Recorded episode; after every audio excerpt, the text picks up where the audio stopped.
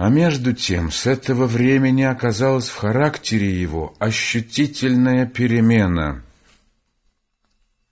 Он чувствовал неспокойное, тревожное состояние, которому сам не мог понять причины, и скоро произвел он такой поступок, которого бы никто не мог от него ожидать.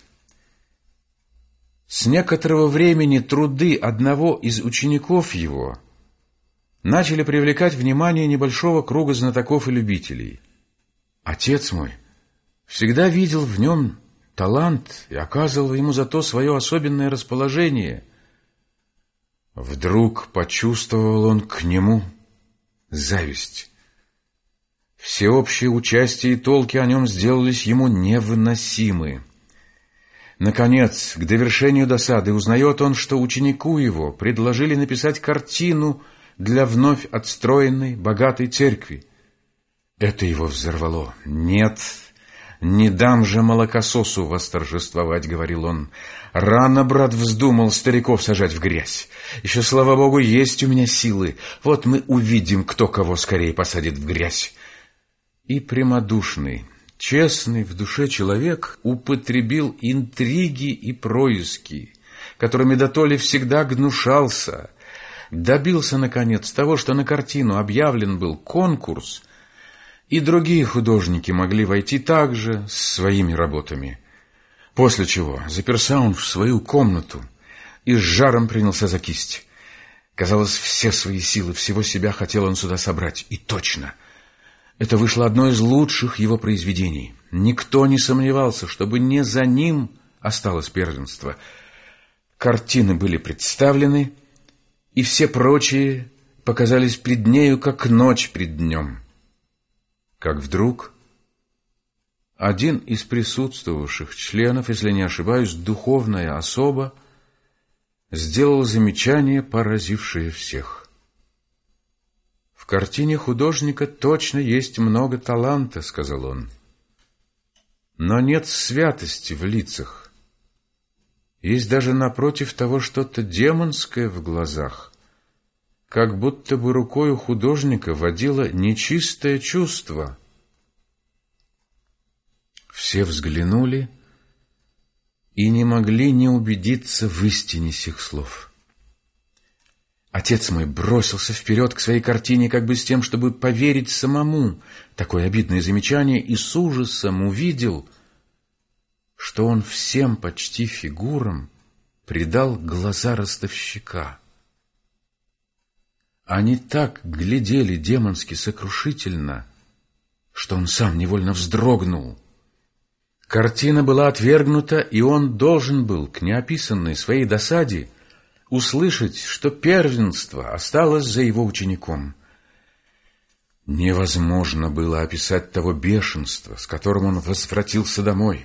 Он чуть не прибил мать мою, разогнал детей, переломал кисти и мольберт, схватил со стены портрет ростовщика, потребовал ножа и велел разложить огонь в комнате, намереваясь изрезать его в куски и сжечь, на этом движении застал его вошедший в комнату приятель, живописец, как и он, весельчак, всегда довольный собою, не заносившийся никакими отдаленными желаниями, работавший весело все, что попадалось, и еще веселей того принимавшийся за обед и пирушку.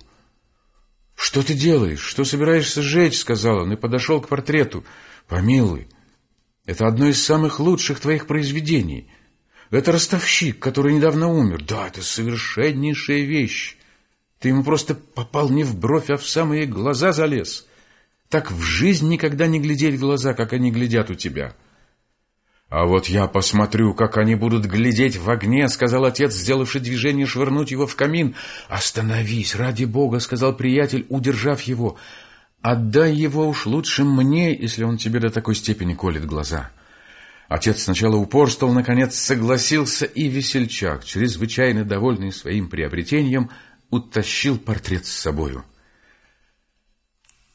По уходе его отец мой вдруг почувствовал себя спокойнее. Точно как будто бы вместе с портретом свалилась тяжесть его души. Он сам изумился своему злобному чувству, своей зависти и явной перемене своего характера.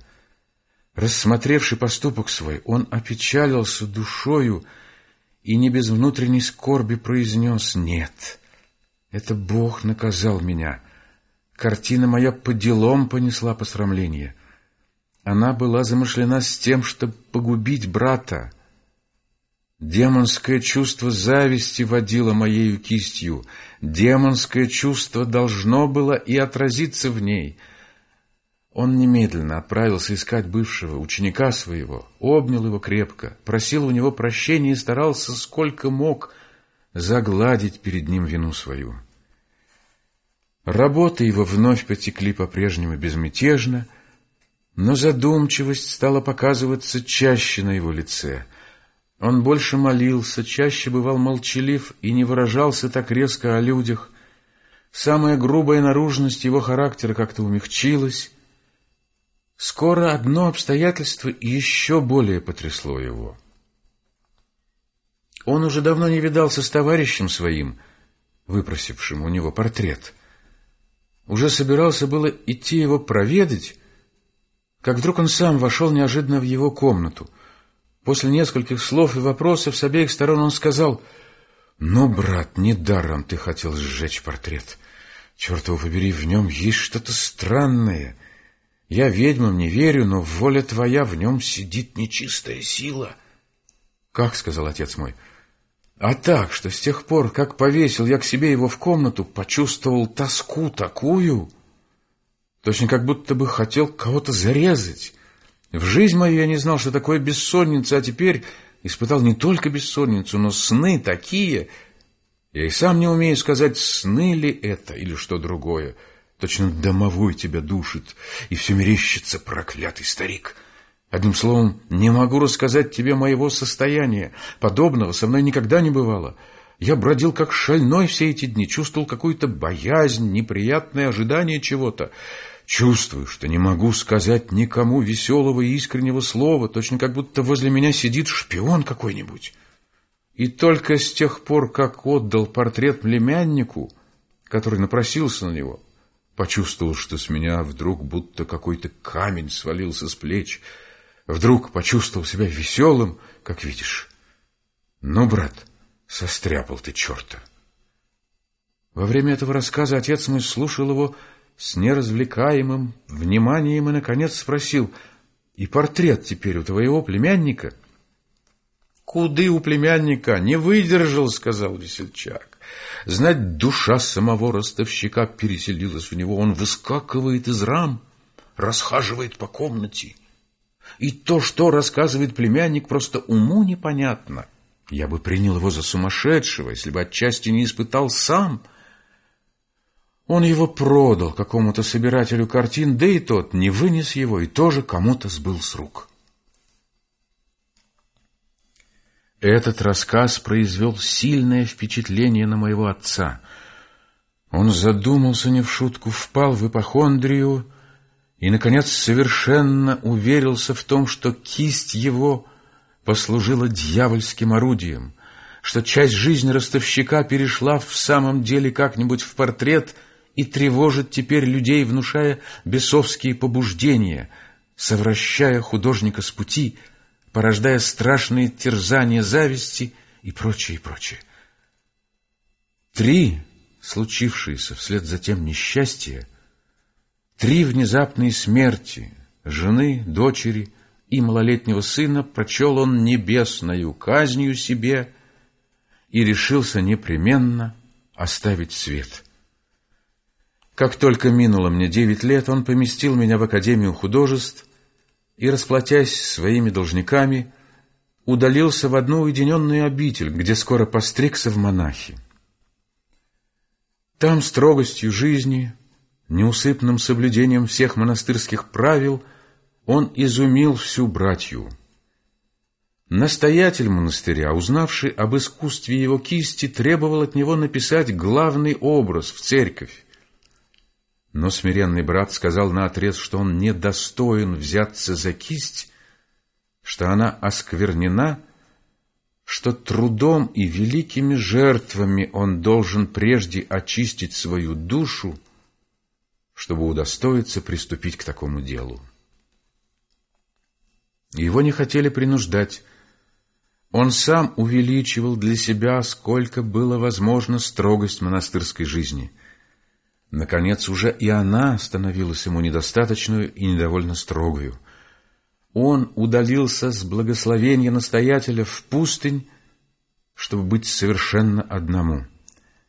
Там из древесных ветвей выстроил он себе келью — питался одними сырыми кореньями, таскал на себе камни с места на место, стоял от восхода до заката солнечного на одном и том же месте с поднятыми к небу руками, читая беспрерывно молитвы.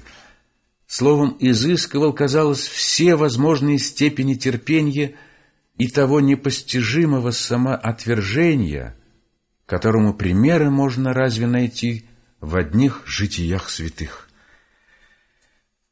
Таким образом, долго, в продолжении нескольких лет, изнурял он свое тело, подкрепляя его в то же время живительною силою молитвы. Наконец, в один день пришел он в обитель и сказал твердо настоятелю, «Теперь я готов. Если Богу угодно, я совершу свой труд». Предмет, взятый им — было Рождество Иисуса. Целый год сидел он за ним, не выходя из своей кельи, едва питая себя суровой пищей, молясь беспрестанно. По истечении года картина была готова. Это было точно чудо кисти. Надобно знать, что ни братья, ни настоятель не имели больших сведений в живописи, но все были поражены необыкновенной святостью фигур.